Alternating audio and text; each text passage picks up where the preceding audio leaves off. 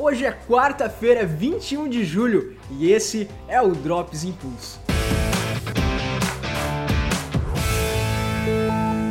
E o Google Meet gratuito volta a ter limite de uma hora. No auge da pandemia, em maio do ano passado, o Google liberou a ferramenta para a criação de videochamadas que duravam até 24 horas a partir de 3 até 100 pessoas. O retorno ao normal aconteceu agora no início de julho e agora possui um limite de 60 minutos caso tenha mais de 3 participantes. Segundo a empresa, uma notificação será enviada aos usuários quando a reunião atingir 55 minutos de duração. Caso precise de mais tempo, o Google oferece alguns planos mensais que custam a partir de 24 reais.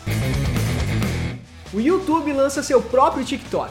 O YouTube Shorts, plataforma feita para competir com o TikTok, que antes era restrita apenas para alguns países, acaba de ser expandida para todo mundo. A plataforma permite vídeos de 15 segundos e também permite reagir aos conteúdos do YouTube, além de oferecer ferramentas de edição rápida. O grande diferencial do Shorts é que ele disponibiliza sua gigantesca biblioteca de áudio, que é uma das maiores disponíveis na internet. O aplicativo já está disponível para Android e iOS. E esse foi o Drops Impulso da semana. Até semana que vem.